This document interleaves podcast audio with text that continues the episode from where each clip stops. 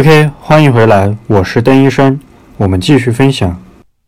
OK，欢迎大家回到由爱豆新美出品的抖音变现实操二零二零高级 VIP 课程，我是你们的老朋友邓医生。那么这节课呢，我们学习运营研习篇的第五课，借助抖加和飞挂数据修改账号标签。这里说的虽然是修改，但是跟那个打标签的做法其实差不多，主要就是针对很多可能有一部分人，你们之前的账号是做了其他领域，但是你想更换另外一个领域。那么你可以用这种方法。同样呢，如果你本身是一个白号或者说一个新号，没有任何的标签，同样也可以根据我们这个课程里面的这个方法去用，然后也能把你这个账号打成标签。那么具体我们来看一下。OK，这节课呢，其实我们在初级课程当中跟大家讲过，这里的话我们着重的跟大家丰富一下这个内容。那么我们在去修改标签之前，有一个大前提就是不要轻易去修改，除非万不得已，因为这种做法呢。很大程度上都是相当于死马当着活马医啊！你不要觉得这句话不好听。很多情况下为什么要去改标签呢？因为很多人之前他这个账号可能积累起来了一部分粉丝，比如说几万、几十万粉丝，他不想这样轻易去放弃。但是呢，前面之前做的这个领域呢，现在来看呢又不具备变现价值，所以说他要强制去改标签。那么这个时候呢，我们要去改，首先要判断我们这个修改的可行性。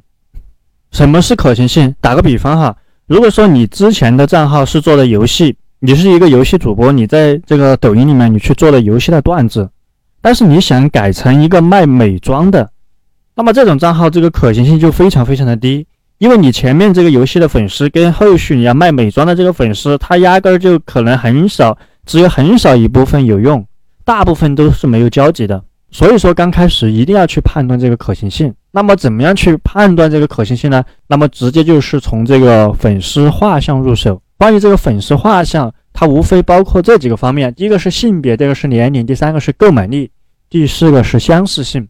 粉丝画像呢，我们可以从两个方向去看。那么，第一个呢，是在我们的手机里面，在这个点开你们抖音的主页，这个上方有一个三根横线，然后点进来有一个创作者服务中心。那如果你是企业号的话，那么叫企业号服务中心；那么是普通的个人号的话，它就是创作者服务中心。点进来之后，在这个数据中心里面有一个粉丝数据，那么你可以看一下你这个粉丝的分布。那么我的这个账号呢，它的百分之八十都是女性，百分之二十是男性。所以说，如果你要卖化妆品，那么如果说你的男性是百分之八十，女性是百分之二十，你这个账号转过去卖化妆品，那么你这个成功率就不是很高，很大一部分粉丝可能就会沦为僵尸粉。如果当然像这种百分之八十的话是非常好的。通常来说，如果是百分之六十以上，你就可以这样去转。然后你还可以看一下你这个粉丝的年龄分布。那么这里的话有很多种，比如说小于二十三岁的、二十四到二十九岁的、三十到三十五岁的、三十六到四十一岁的、大于四十二岁的。那么你可以看一下我的这个粉丝群体呢，主要就是三十到三十五岁的。其实各方面分布来说的话，还算比较均匀，所以说各个年龄段都能够覆盖。这种账号如果想要转成像美妆的话，那么其实是没有太大问题的。OK，我们稍后继续分享。